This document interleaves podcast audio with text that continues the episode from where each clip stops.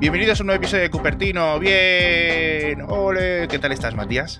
Muy bien, intrigado con el logo extrañísimo que le han puesto a la invitación de ¿Por qué? la WWDC. Porque es extraño. No me he Pues, fijado yo sé, nada. Es como los juegos del hambre sin sajo parte 3 de repente. Es, es el logotipo de Swift, no tiene, no tiene mucho más. O sea, el pajarito de, de Swift y, y ya. No, la verdad es que no le veo yo. Fíjate, ahora me has puesto nervioso. Ahora yo no sé si me tengo que poner a buscar pistas ahí, eh, medir los píxeles de alto y de ancho, no sé qué, para intentar buscar una relación secreta. Como no sea la lente de una gafa de realidad virtual, eh, Bueno. no, no tiene, no sé, no tiene por dónde cogerse. Bueno, bueno, en fin, eh, las WWDC por tercer año consecutivo van a ser online, a través de internet, lo cual está muy bien para vosotros, para los fans, para los oyentes, porque, bueno, la keynote yo creo que es mejor en este formato pregrabado.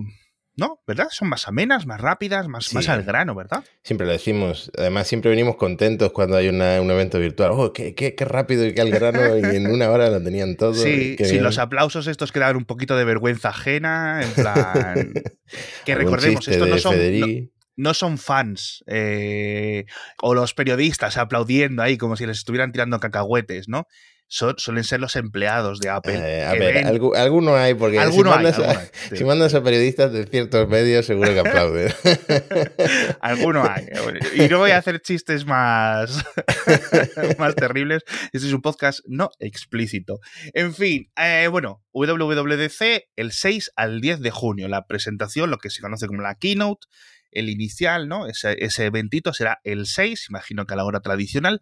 Así que esperamos muchas cosas interesantes. Vamos a hablar de muchos rumores estos últimos en, el episodio, eh, un montón de, cositas, pero vamos, en, dos meses la, la tendremos y haremos eh, pues, emisión en directo, pero vamos, que quedan como 7 8 episodios de Cupertino de aquí a entonces, ¿vale? A ver si empiezan las filtraciones, porque ahí imagino que veremos iOS 16, macOS el nombre que le hayan puesto, eh, iPadOS 16, etcétera, etcétera, etcétera. Quizás algún software específico para cosas de realidad virtual, etcétera. Pero recordemos que, si no recuerdo mal, el año pasado se filtró una versión preliminar de iOS 15 por ahí que estaba dando vueltas, ¿verdad? Sí, eh, las filtraciones de software son eh, cada vez más frecuentes. Hmm. Mm, y bueno, seguramente veamos algo. Así que, bueno, en fin. eh, yo eh, hoy, el otro día estabas tú jorobado en el podcast, hoy estoy jodido yo, macho. Porque llevamos, ¿cuántos años llevamos hablando de un iPhone con lector de huellas en la pantalla, tío? Tres años, fácil. Pues ya que no lo pongan. Ya, Ya no, ya no lo quiero. sí, ya vamos a quitar las mascarillas en interior. Pues eh, ya llegas tarde, pero ahora ya me he enfadado y ya no quiero un lector de huellas en la pantalla. No, pero sí es cierto, sí es cierto que, a ver, sigue siendo útil. Yo lo digo, por ejemplo, por las noches, cuando tengo el móvil pegado a la cara porque estoy leyendo algo así, me pongo boca abajo y me pongo a leer el móvil, ahí el Face ID no funciona. Si quiero hacer una compra, si quiero registrarme, autenticarme, el Face ID está tan cerca que no funciona. Ponme el dedito, déjame el dedito y ya está. O, como lo tienen los iPad minis, como lo tienen los, con el botoncito en el lateral, es, funciona fantástico, de verdad, funciona muy, muy, muy bien. Y no hay que andarse con, con, con cosas raras. El caso, hablamos de esto porque llevamos muchísimo tiempo con el, ay, ojalá que salga, no, recordemos, no queremos que quiten Touch ID, perdón, eh, Face ID, queremos las dos cosas, ¿no? Es decir, muchas personas están pagando por un móvil de 1.300 euros que no tiene una cosa tan básica que muchos móviles de Android, por hacer la comparación sencilla, de 300 euros tienen, ¿no? Así que bueno, el caso, dice Aramin Chiku, después de tres años m- mareándonos la perdiz, que nada de Touch ID en los iPhone 14 y es posible que ni en los 15. O sea, que, que no lo esperemos. O sea, básicamente que no lo esperemos. El- el Touch ID debajo de la pantalla. Es decir, él habrá recibido información de algunos fabricantes de componentes y de los pedidos y de esas cosas y ve que la pantalla o los componentes inferiores no tienen esta capacidad. Eso no significa, y aquí hago el wishful thinking este, que no vayamos a tener el botoncito lateral. Pero ya no sé. Pues, a ver, voy a coger mi iPhone. Está a- el, ahora mismo el botón de encendido está a cierta altura en el Sí. Pro Max. Que yo creo que no sería cómodo para todo el mundo en un Pro Max ponerlo a esa altura. Mira, mira qué bien. En el, en el mini qué bien queda. Queda, queda perfecto. Queda perfecto. Lástima que vaya a desaparecer el teléfono. Mm. En fin. Sí, bueno, de hecho, eh, me parece que sería tan de alguna forma inferior a lo que hay en Android ponerlo en un lateral, que yo no estoy seguro de que lo hicieran. Ya lo están haciendo en los iPads, es cierto. Pero, mm, no sé, parece un paso atrás. Más inferior es no tenerlo, tío. Es que se llevaba tanto tiempo rumoreando que, bueno, a lo mejor va a ser un Touch ID bajo la pantalla tan grande que va a ocupar toda la parte de abajo ah, de la pantalla y entonces puedes poner el dedo donde sea. Eso sí, habría sido, venga, Apple, está bien, te hemos esperado, pero lo has hecho increíble. Eh, ahora ya ha pasado tanto tiempo, también es cierto que los iPhones se siguen vendiendo como, un tiro, ¿no? Parece que a nadie le importa. Sí, me gustaría tener un un acceso a un universo alternativo en el que hubiéramos visto diferentes desarrolladores, ¿no? Diferentes desarrollos de Apple. Bueno, pues si hubieran hecho esto con el iPhone, ¿cuántas, ¿cuánto se vendería, ¿no? Eh, para poder tener una comparativa, pero, pero bueno. En fin, eh, más cositas de los próximos iPhone. Ya hemos dicho que seguramente el Touch ID debajo de la pantalla no, y el único, digamos, fuente fiable durante los últimos años que lo estaba contando todo el rato era Minchi Kuo y ahora dice que se retrasa. Que sería curioso que después de tantos años equivocándose de, no, eh, venga, que en año y medio, dos años llega, y ahora dice que en dos años no llega y llega. Pero bueno, ya, cualquier cosa. Minchiku, un día tenemos que traer al podcast. Eh, ahora, otro filtrador de los que también tienen bastante tasa de acierto, Max Weinbach, dice una cosa que a mí me ha encajado.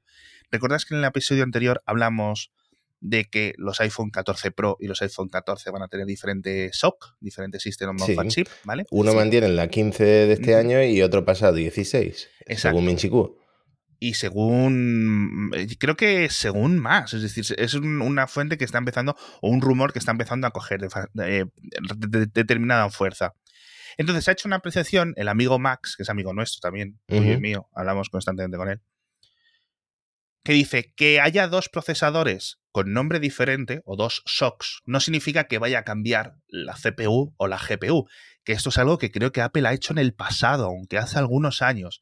Es decir, que uno se llame A16 no significa que tenga que tener más rendimiento, simplemente puede ser que es, por ejemplo, el Neural Engine es mejor o que alguna parte del todo el SOC es suficientemente diferente.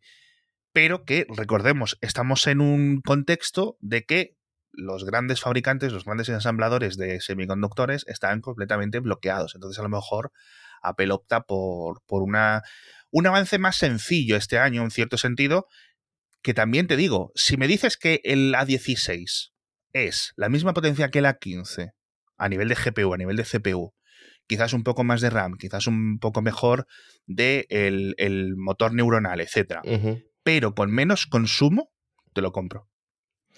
Me parece, Puede ser. Me parece es que pueden cambiar tantas cosas. Con una RAM más rápida, pues ya va más rápido el teléfono y pueden decir, ah, es un 20% más rápido que el año pasado. O eh, con un NPU, un motor neuronal más rápido, pues ya te hace mejores fotos. Entonces no tienes que cambiar el procesador, no tienes que cambiar la GPU o a lo mejor hay diferencias mínimas de núcleos como pasa en los ordenadores, aunque es cierto que en los ordenadores pasa por un tema de refrigeración normalmente. Los MacBook Pro que se pueden refrigerar mejor, pues tienen mejor eh, GPU que los MacBook Airs. a lo mejor eso en el iPhone no es, no es lo mismo, pero sí que pueden hacer pequeños cambios para hacer mejoras visibles eh, de cara al usuario, sí. Sí, eso es. Bueno, luego Max habla de otra, otra posibilidad, esta la veo yo un poco más loca, de que haya una 16 como para salir del paso por la falta de componentes y luego una 16 Pro, es decir, como que se actualice en el futuro esa gama de procesadores. A mí esto no me cuadra, a mí me parece que están mezclando muchas cosas, aunque Apple, pues de vez en cuando hace estos cambios de, paradigma en cierto sentido y de normas en sus, en sus formas. Es decir, ha traído ideas de los procesadores M, a los procesadores A, hmm. ¿no? También te digo, me pongo aquí el sombrero de fanboy, que eh, respecto a dónde están eh, Qualcomm, Mediatek, que ahora mismo son los dos más potentes, pues eh, sigue teniendo cierta ventaja. No, no, o sea, estamos en el mundo de la prensa tecnológica y el mundo de los entusiastas eh, de la tecnología muy decepcionados con lo que ha presentado tan solo Samsung como Qualcomm este mm, año. De hecho, Samsung salió ayer la noticia de que podría pasarse a Mediatek y abandonar y Exynos para algunos teléfonos, así que imagínate. Ah, está la cosa muy regular. Bueno, eh, nuestro amigo Antonio Sabán, eh, ahora ya sí amigo de verdad, eh, editor de Genbeta, está poniendo unos tweets, porque ya sabéis que los que le conozcáis le gustan muchísimo el tema de los procesadores, siempre se fijan muchísimo en, en un montón de detalles, en un montón de números, etcétera. Y aparte de Apple, sin contar con Apple, los de MediaTek, que eran como el niño tonto, ¿sabes?, de los procesadores, son los que mejor están ejecutando últimamente. O sea, unos procesadores muy buenos, a muy, buenos precios, y que están permitiendo rebajar el precio total de los móviles, así que están haciendo las cosas muy, muy, muy bien, ¿no? Están haciendo cosas chulas. Y un montón de entusiastas y de gente técnica, muy, muy, muy técnica, que están diciendo, hostia, MediaTek, ojito con ellos, ¿no? Así que, oye, eh, por ese lado, eh, bien. Eh, bueno, luego se, podemos hablar si quieres de la gama M, de los procesadores. Estuvo Gurman comentando un poco de, ¿cómo se dice? De, mm, de el M1 Extreme. ¿Eso lo llegaste a leer tú? El M1 Extreme, primera vez que lo, que lo oigo. A ver, ¿Ah, ya tenemos el Ultra y ahora vamos a tener el Extreme. El Extreme. Que, teníamos la duda de hacia dónde va a seguir Apple después de Ultra. Pues digamos que sería la nomenclatura del posible procesador o grupo de procesadores, porque recordemos, a lo mejor se conectan, es decir, la teoría principal o la hipótesis principal, circulando en los círculos de las filtraciones de prensa con gente conocedora de la situación dentro de Apple, es la siguiente. Es que Apple va a coger, igual que el M1 Ultra es 2 M1 Max a través de la, la tecnología Ultra Fusion, o bien hacer lo mismo con cuatro procesadores o, con dos M1 Ultra, es decir, unidos a través de Ultra Fusion con algún socket gigante, o sea, ya estaríamos hablando de un socket ¿cómo de grande sería? Como una libreta DINA 5 ya, o sea, es que sería una cosa loca. O directamente dos sockets, como tenían un montón de Mac Pros en el, en el, y un montón de ordenadores, eh, digamos, profesionales, servidores, etcétera, que tienen una placa base con dos procesadores, con dos sockets diferentes, con su RAM por separado, etcétera. Aquí estaría todo incorporado, pero eso y ese sería el M1 Extreme. ¿Vale? Entonces, ojito, el precio sí que va a ser extreme, también te lo digo, ¿eh? bueno, ya el Mac Pro cuesta lo que cuesta, ¿no? Exacto. Fíjate, la gente de grandes empresas que se dedican a cosas, hmm. por ejemplo, de vídeo, no nos importa gastarse 40.000 euros Exacto. en uno solo. Sí, lo que pasa que la verdad es que con todas estas cositas y los benchmarks, que hemos dicho que algunos benchmarks del M1 Studio, perdón, del Mac Studio, etcétera, eran un poco engañosos, eh, las formas y los números que dio un poco Apple, pero sí es cierto que en otras partes eh, tienes lo mismo que un Mac Pro Intel Super Gama Alta de hace tres años por la mitad de la mitad de precio. O sea, es que es una locura lo que, lo que ha conseguido el M1 Ultra.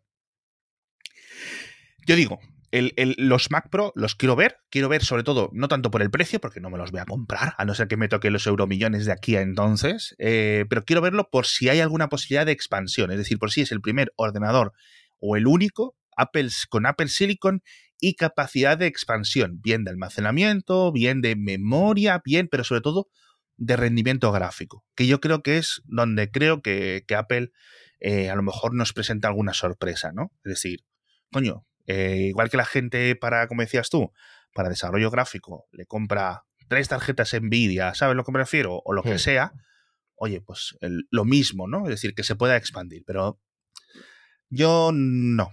Yo no lo vería, pero bueno, no lo sé. En fin, yo creo que esto se deduce eh, lo de los dos eh, M1 funcionando en, lugar de esa unión que tiene el Ultra, pues dos Ultra funcionando en paralelo. Esto se, deduce de las palabras de Apple que dijo que el M1 Ultra era el último chip que, que, presenta de, esta generación. Entonces, eh, de ahí viene, se deduce que a partir de ahora van a ser varios Ultra trabajando en paralelo para los Mac Pros. Tampoco es que se haya filtrado ni nada, sino que la propia Apple más mm. o menos lo, hayan, no, lo, dejó claro. Sí, mm. la verdad es que eso es una buena apreciación. Creo que lo comentamos en un, mm. episodio. En fin, antes de que se nos olvide una cosa, por cierto, quiero que me cuentes del, del Mobile World Congress, porque es una cosa que llevamos habiendo, eh, queriendo haberla comentado contigo los últimos episodios y siempre se me estaba olvidando. Y estuviste probando varias cosas de competidores de Apple que a lo mejor nos pueden dar una pista o nos pueden dar pie a conversar algo, ¿no? Estuviste probando, bueno, los, el, Mate Station de Huawei, que es como un iMac. ¿Qué sensaciones te dio? Eh, bueno, la verdad es que no sé si te has dado cuenta, pero mucha gente que usa Mac eh, de, nuestro sector ahí en Twitter se está comprando el monitor de Huawei. Es verdad. el de 500, 600 euros. Este que dices cuesta 2.200 euros. Es una cosa pues más, más pro, sin eh, una pantalla con menos marcos, eh, mejor panel, etcétera, etcétera. Pero yo creo que lo que hace la diferencia en, en, estas pantallas de Mate Station de Huawei Em, es el formato, el formato que tienen, que es como más vertical, mm, incluso más que, mm, más que un iMac, más que un iMac de, como el mío de 27 pulgadas. Y claro, es un formato perfecto para gente que tiene trabajos como el nuestro, que pues está al final en, un editor de, texto, en un CMS, en, un, periódico, etcétera, pues necesitamos más verticalidad y diría que también a los desarrolladores les interesa esa verticalidad. ¿Cuántos desarrolladores hay con una pantalla en vertical al lado de su pantalla principal, ¿no? Porque, digamos, por verticalidad te refieres al ratio, ¿no? Que es 3-2. ¿Tres medios? Sí, claro, es un formato más cuadrado, menos panorámico. Ah, sí, sí, sí, sí. No, lo estoy viendo, es el Mate View. O sea, el Mate Station es el equivalente al iMac y el Mate View de Huawei es un monitor suelto, ¿no? Exactamente, el monitor es el, que me estoy refiriendo que se está comprando mucha gente en España. Sí, sí, yo ahora que lo has dicho, eh, se me han conectado las neuronas, las sinapsis, y he dicho, hostia, es verdad, pues dos o tres personas estos últimos días están hablando de este monitor que se lo habían comprado. No le he dado mucha, pues, ¿sabes? Yo no me fijo. Eh, o sea, me comprado un monitor, pues perfecto por ti, enhorabuena. Pero sí es cierto que ahora, ahora he unido los puntos. Oye, pues está muy bien este monitor, ¿no? Sobre todo a la gente. Lo que también he visto es mucha gente enfadada con el, con el estudio display, tío. Enfadada. No en plan, indiferente, como quizás tú y yo, ¿no? En plan, bueno, es un monitor, son 1.600 euros, no tengo dinero, pero gente activamente enfadada con, con, esta, así que es, curioso, ¿no? Así hmm. Bueno, al final es lo que te decía en el episodio anterior, a ver, es, es una pantalla que tiene la misma tecnología que los iMac de 5K, solo que la han sacado para venderla aparte y con unas cosas muy extrañas en su interior y, tampoco es para quejarse, simplemente pues no tiene lo que no tiene, no tiene promotion y no tiene ya. Pues mini LED. Las gafas de Oppo. Em, ¿Eso es realidad aumentada o qué es? Oppo hace muchas cosas experimentales. Hizo este teléfono que se abría como un acordeón, nunca lo puso a la venta. Es verdad. Eh, hace bastantes cosas experimentales y además es una empresa que eh, todos sus, incluso sus teléfonos de, gama alta que he estado probando, el último que han sacado, eh, cada año son diferentes, diferentes configuración de cámara, entonces como que es una marca que sigue experimentando. Eh, y las gafas, las, las, últimas que han sacado, que son las Oppo Air Glass, mm, no son exactamente unas gafas al uso de realidad virtual aumentada, son más bien como un visor, rollo el de Dragon Ball, el que lleva eh, Vegeta en, en, Dragon Ball Z, es un, un, proyector monocromo en verde que, que se pone encima de una gafa ah, ¿es verde? Es decir, los textos que los ves es en verde, o sea, es Dragon Ball 100%. Sí, queda un poco, queda un poco retro. Eh, entonces, pues sí, tienen su procesador Snapdragon y puedes hacer ciertas cosas, pero es muy limitado por, la propia tecnología. No sé qué uso, solo, puede...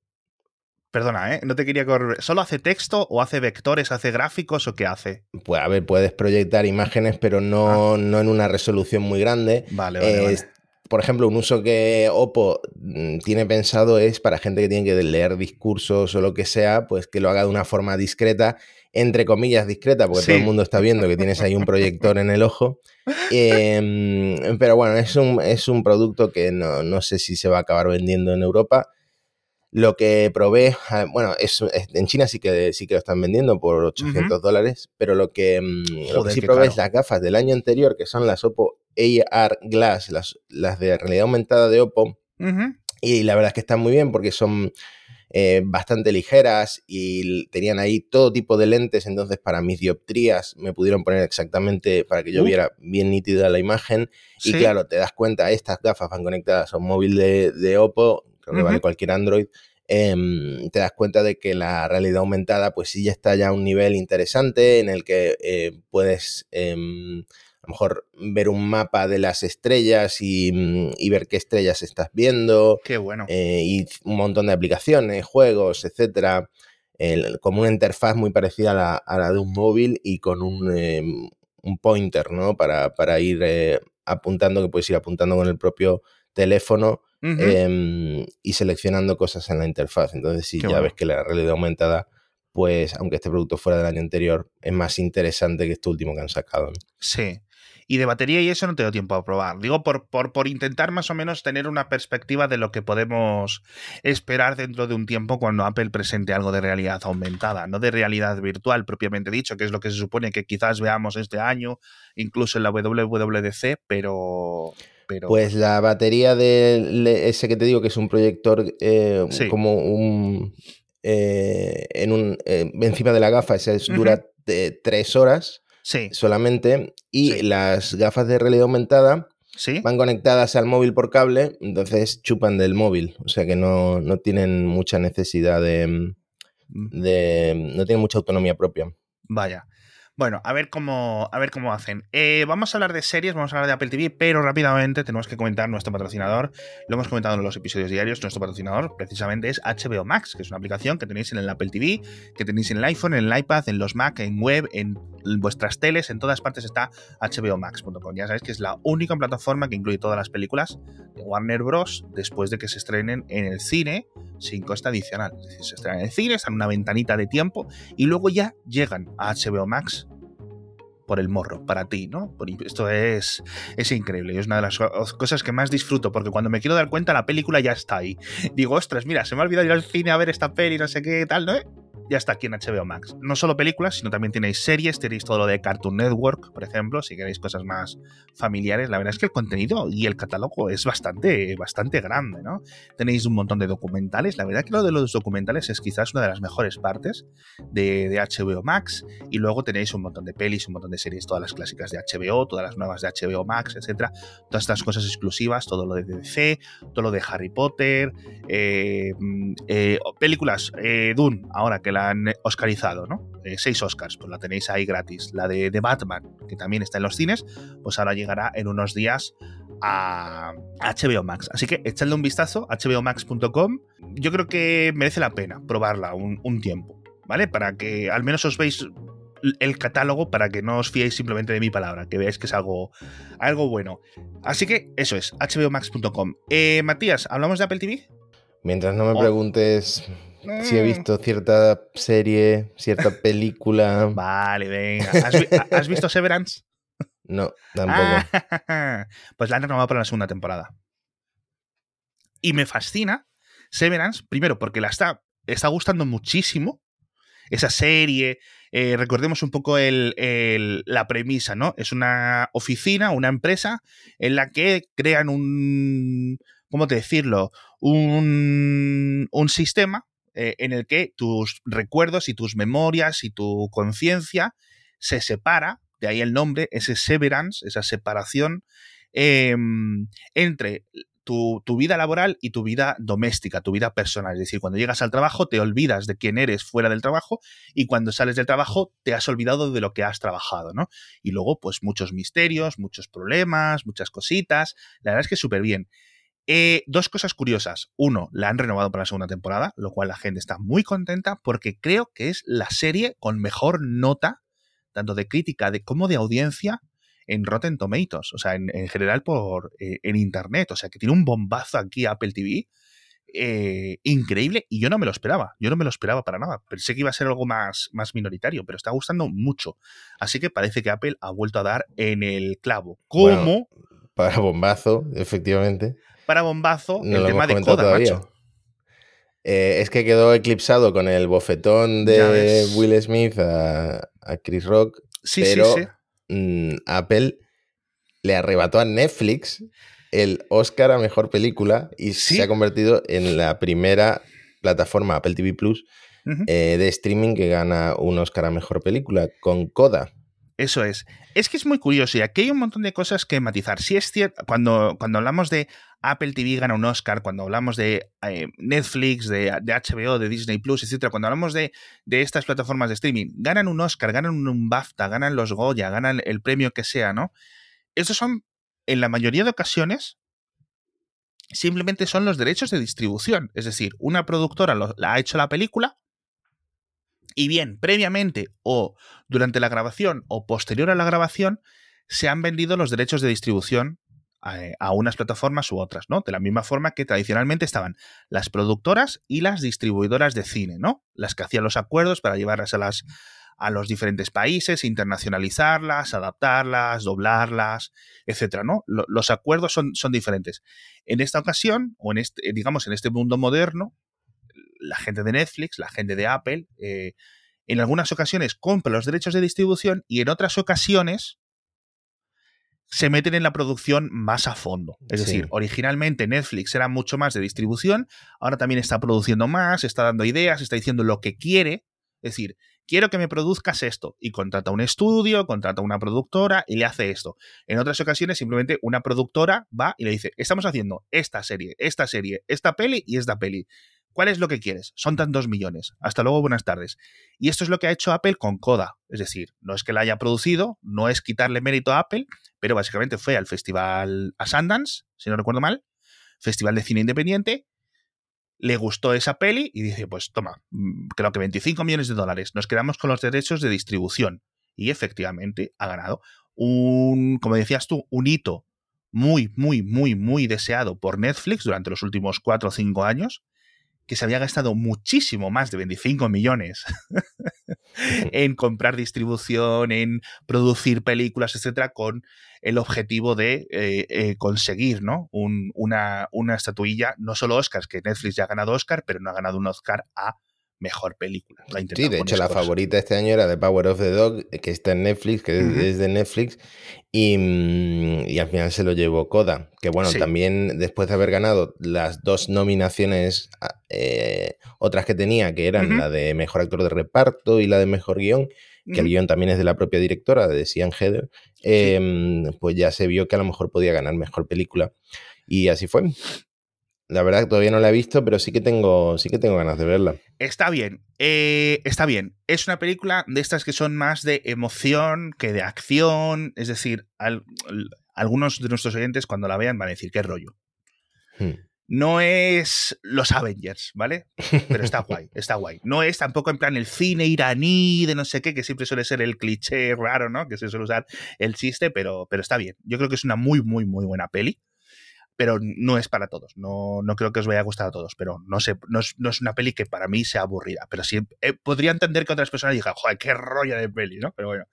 Eh, por cierto, tiene un subtítulo en España, no sé si lo has visto, que es Coda. Dos puntos. Los sonidos del silencio. muy, muy español, sí. Muy, muy de doblaje español. y esto me enteré porque yo no sabía, porque me enteré del, del subtítulo en Brasil y es no ritmo do corazón.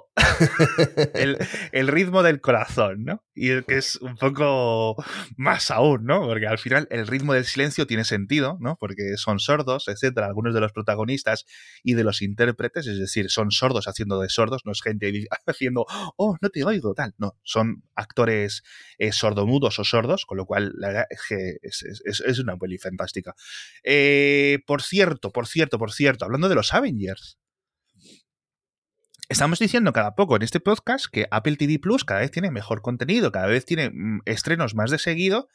Y ahora hablábamos justo de esos 25 millones de dólares para distribuir Coda, pero lo que sí se va a gastar Apple mucho más dinero son 100 millones en producir una película de Ciudad de los Avengers, porque están Chris Evans, Scarlett Johansson, etcétera, en una película sobre el proyecto Artemis. Que esto a ti ya, esto sí te lo vas a ver. Claro, hombre, ah, me dices Artemis y le empiezo a apuntar para Parsec a ver qué, hacen. Eso es. Eh, Artemis es el. Bueno, explícalo tú, ¿qué es Artemis? Artemis es el programa de la NASA para volver a la Luna con eh, tripulación, con, astronautas. Sí. Ah, pero eh, yo no sé si la peli va a ser más de en plan Apolo 13, es decir, los cohetes, el espacio, cosas así, o la peli Gravity o cosas así, o va a ser más en plan burócratas pegándose, cohetes que se retrasan. pues ahora mismo eh, casi todo lo que ha habido de Artemis son eh, eh, retrasos y peleas con el Congreso por, por el exceso de, de sobrecostes, ¿no? Entonces, ahora mismo podría ser una, una película de tribunales, ¿no? una película de de debates en el Congreso. Gente enviando correos electrónicos, gente firmando formularios. Pero no sé si Chris Evans y Scarlett Johansson. Si, tienes si traes a, dos de las personas más guapas de Hollywood, yo creo que los vas a poner así en, en, acciones, en escenas de acción, ¿no? Y cosas así arriesgadas. Yo creo, espero que esté bien, espero que esté bien. Yo imagino que esto será en Tepitos y Flauta, seguramente 2023 avanzado, ¿vale? Hmm. Que Si meten de alguna forma a Elon Musk, pues ya, ya tenemos una, una película que nos involucra a Elon, a, Cupertino y a, Parsec. Y a todos. Ahí la santísima trinidad de los podcasts. El, universo cinematográfico.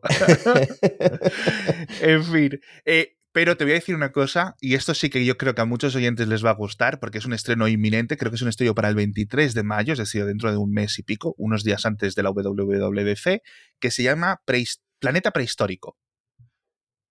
¿Tú te acuerdas de Caminando entre dinosaurios? Caminando me suena mucho. Una serie de documentales eh, falsos hechos con ordenador, de como, digamos, con lo mismo que un documental sobre hipopótamos o sobre jirafas, etcétera, pero con dinosaurios. Como no puedes grabarlos porque no tienes máquinas del tiempo, pues digamos que los, los ponías en la pantalla. Y contabas ahí, el plesiosaurio se mueve, no sé qué, no sé cuánto, ¿no? Sí.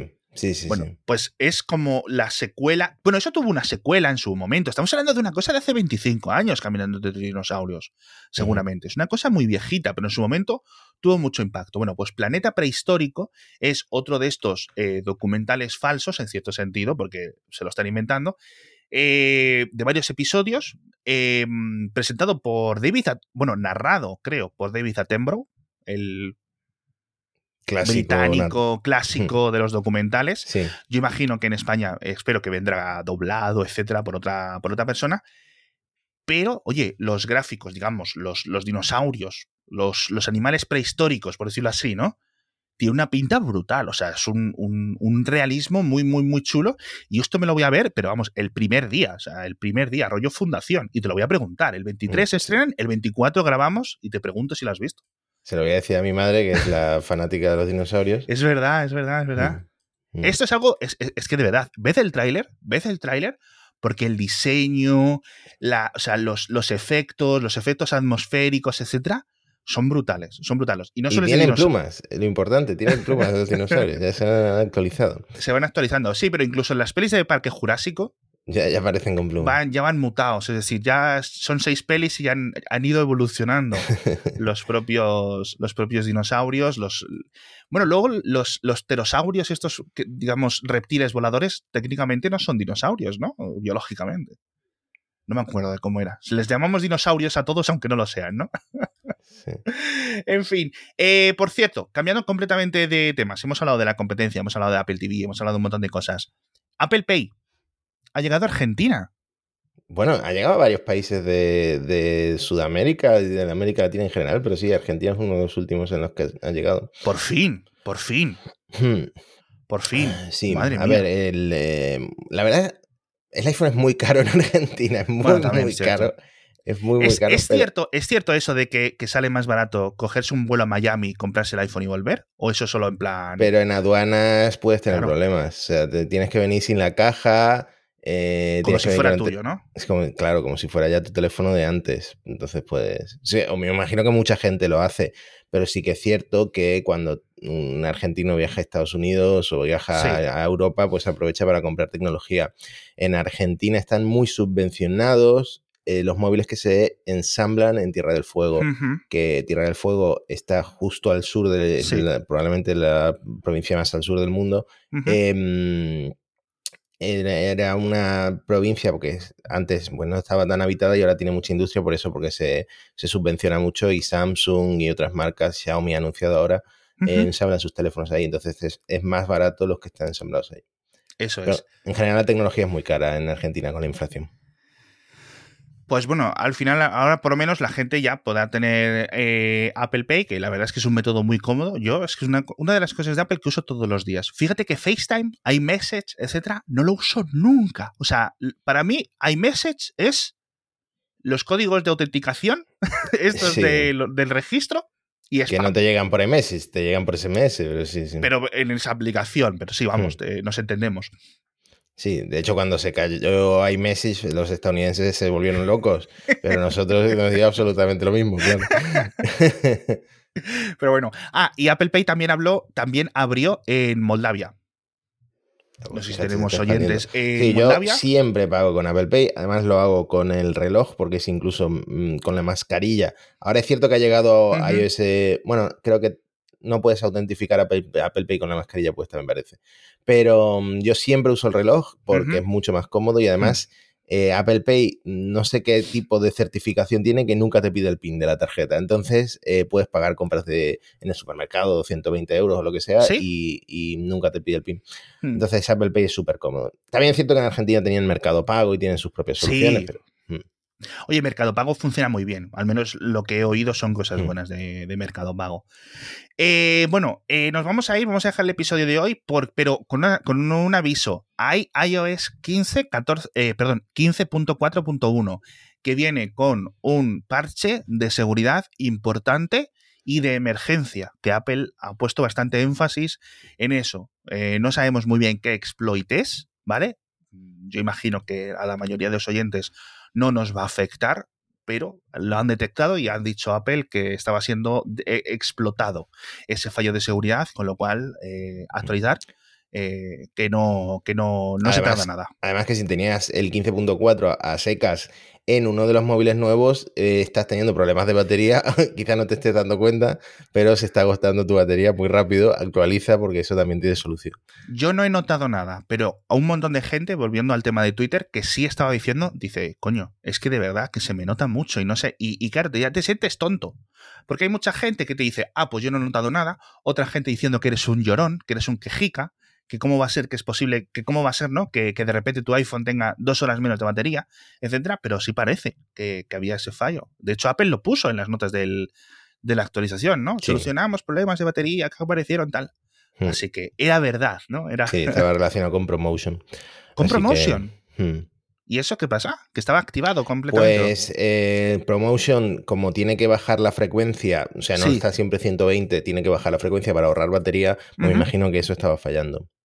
Ah, pues menos mal que me lo dices tú porque yo ni me había enterado. En fin, siempre aprendo cosas contigo, macho. Siempre mm. aprendo cosas contigo. De lo que sé, de fundación, por ejemplo, no vas a aprender mucho.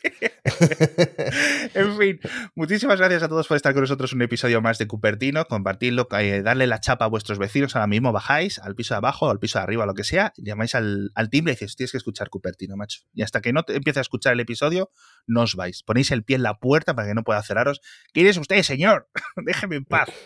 Eh, en general, si estáis en clase, sois estudiantes, estáis en la universidad, etcétera, también en mitad de, en mitad de clase, preferiblemente cuando todo el mundo esté callado, sacáis el móvil y ponéis el podcast a, todo volumen, a todo volumen para que nos escuche más gente, ¿vale?